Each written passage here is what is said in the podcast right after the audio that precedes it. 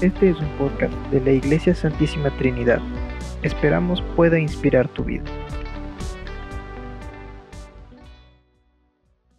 Buenos días mis queridos hermanos. Es un privilegio volver a encontrarnos para tener un culto para Dios y gozarnos en la alabanza como también en su palabra y la comunión que podemos tener ahora, que sea a través de las redes. Quisiera que podamos hablar en este día eh, de la vida de Ezequías desde los 15 años últimos. Y por eso quisiera que oremos. Padre Santo que estás en los cielos, en el nombre del Señor Jesucristo, venimos delante de tu presencia para adorarte, para darte gracias por habernos guardado de toda especie de malo, Dios mío. Y te rogamos que tu palabra permita que nuestro corazón sea ablandado y nos motive a honrar y a vivir bajo tu dirección. Háblanos a cada uno, Dios, conforme nuestra necesidad. Te suplicamos en Cristo Jesús. Amén.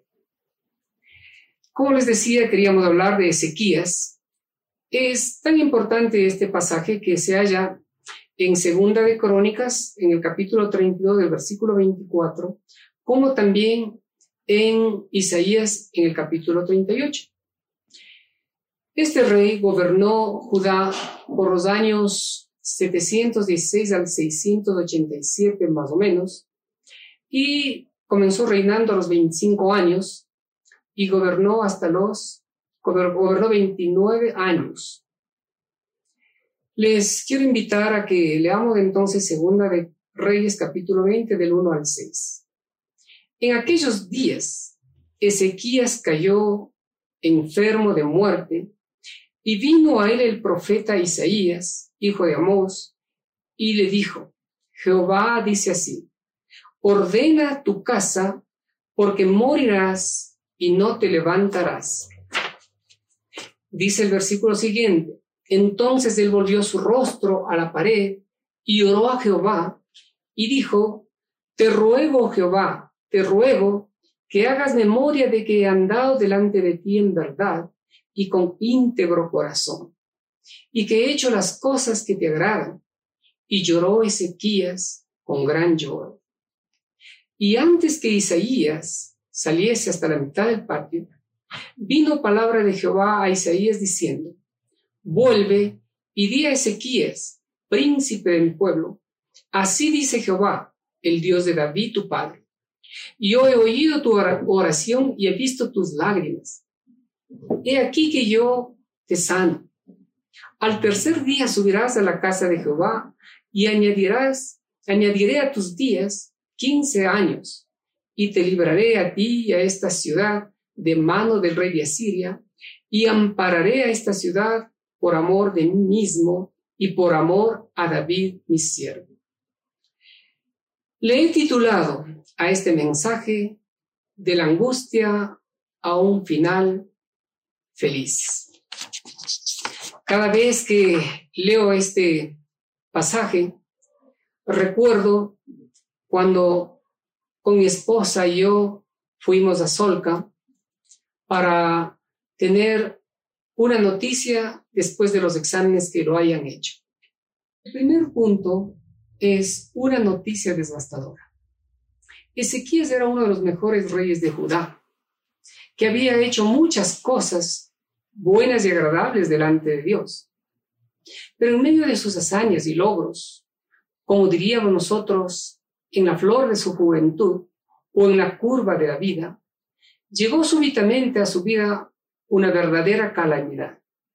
Enfermó gravemente y como si esto fuera poco, tiene la visita inesperada, ¿no? Del profeta Isaías, a su lecho de dolor, y no precisamente para orar por él y animarle, sino para decirle lo que Dios le había mandado. Ordena tu casa, porque morirás y no vivirás. El rey sabía que la voz del profeta era como la palabra de Dios. En tan solo ocho palabras le acababa de dar un consejo y una sentencia de muerte pero en su dolor y asombro escuchó con más fuerza la, sentencia que el consejo. ¿Cómo le caería esa sentencia a Ezequías? Seguro fue muy duro, de tal manera que Ezequías lloró amargamente y puesto sus ojos a la pared, oró a Dios con un gemido que más parecía un reclamo. Y decía, Dios, acuérdate que te he servido fielmente y que mi corazón ha sido íntegro delante de ti. ¿Por qué me haces esto? Estaba quizás pensando o recurriendo o acordándose de las obras que había hecho. Qué interesante visita. Sin duda todos vamos a morir, pero no todos sabemos cuándo ni cómo. La pregunta es, ¿estamos listos para morir? El consejo era vital. Más allá de la sentencia de muerte, arregla tu casa. La mayoría nos preparamos para vivir, pero no para morir. Por eso es que no estamos tan apercibidos de tener arreglada nuestra casa. Ahora mismo nos ha sobrevenido al mundo entero una visita inesperada de un enemigo invisible que ha traído incertidumbre, enfermedad, muerte, escasez, hambre, encierro y nos ha tomado a todos desprevenidos. ¿Qué, ¿Qué, representaba arreglar su casa para Ezequías? Es como si Dios le preguntara a Ezequías, ¿cómo estás en tu corazón? ¿Estás confiando en tu propia justicia? ¿No sabes que la salvación es por gracia? Como dice la Biblia, más el justo por la fe vivirá. ¿Quién te va a suceder en el reinado? Ezequías sabía que debía dejar descendencia para que se cumpliera la promesa que Dios le había hecho a David, que de su linaje se sentaría el que reinara para siempre, Jesús. Por eso está en la cronología incluso de Mateo. ¿Dónde están tus hijos? El servir a Dios es parte de dejar un legado que sus hijas conozcan a Dios para que le podamos servir, ya que los padres deberían instruir a su descendencia en conocer la ley y obedecerla. ¿Qué representa para nosotros arreglar la casa hoy? ¿Cómo está nuestro corazón? ¿Cómo están nuestros hijos? ¿Y cómo está nuestra familia? ¿Estamos caminando hacia el propósito de Dios? En un momento los judíos le preguntan a Jesús y le dicen, ¿Cuál es la obra o cuál es el propósito que nosotros debemos hacer? ¿Cuál es lo que Dios manda? Y Jesús les dice, el propósito de Dios es que crean en el que Él ha enviado, es decir, en Jesús. No debemos tener miedo a la muerte, sino más bien prepararnos para ella y tener la seguridad que en medio de todo este caos hemos podido mirar también la providencia de Dios. Y precisamente es el segundo punto que quiero tratar en este tema. La providencia de Dios en medio de la, angustia. La gracia y la misericordia de Dios no se dejan esperar. Cuando un corazón sincero le busca a Dios, Dios no se deja esperar. La Biblia relata que Ezequías oró amargamente. Dios no se asusta de nuestras palabras. Él sabe lo que hay en el corazón. Si hay dolor o hay reclamo, Dios ya lo sabe. Solo dile con sinceridad. Él va a escuchar tu oración. Y seguro tendrá una respuesta para cada uno en particular. Dios quiere extender su misericordia a los que le buscan de corazón y dice, pues aún no está la palabra en mi lengua, y he aquí, oh Jehová, tú ya la sabes toda. Isaías en 5:24 dice, le responderé antes que me llamen. Cuando aún me estén hablando de lo que necesitan, me, me adelantaré y responderé a sus oraciones.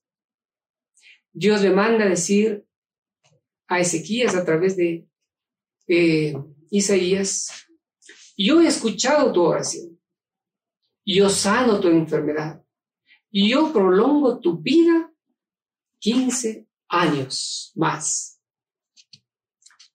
Te daré la victoria, ampararé a esta ciudad.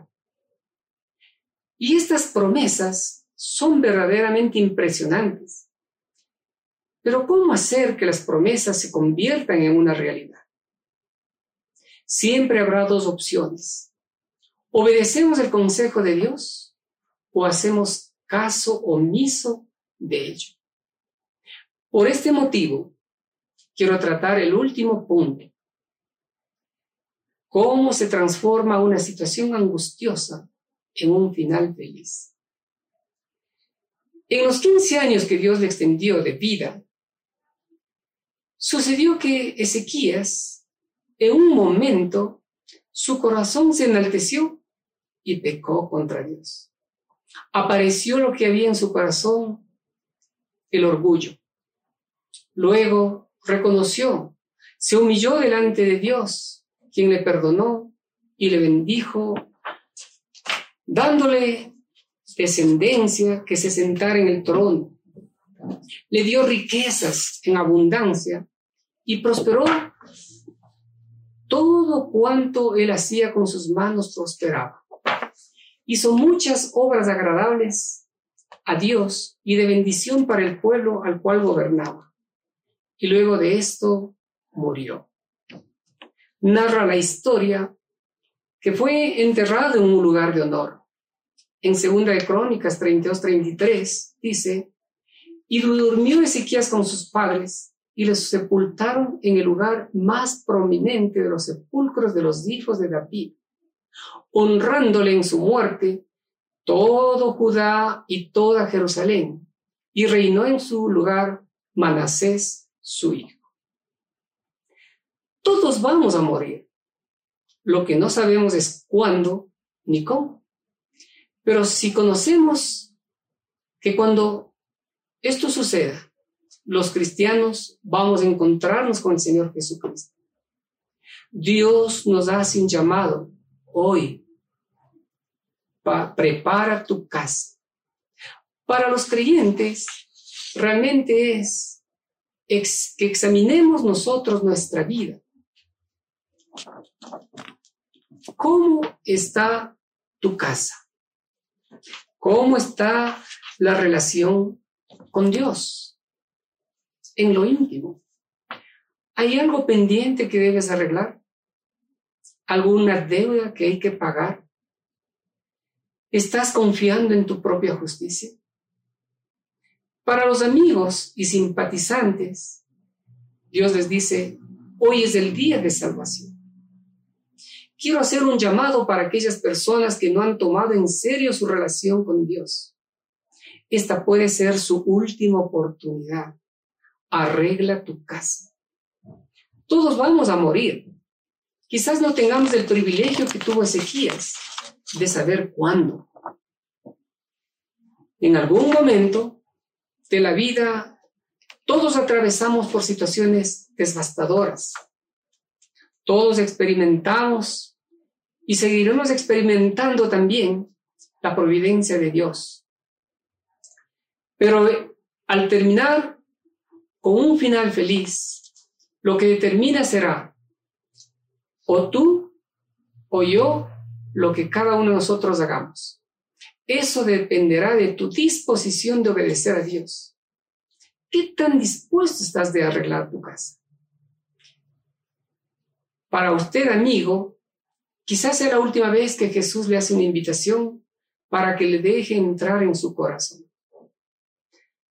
La palabra dice, porque de tal manera amó Dios al mundo, que ha dado a su Hijo unigénito, no se pierda, mas tenga vida eterna. Porque no envió Dios a su Hijo al mundo para condenar al mundo, sino para que el mundo sea salvo por él. El que en él cree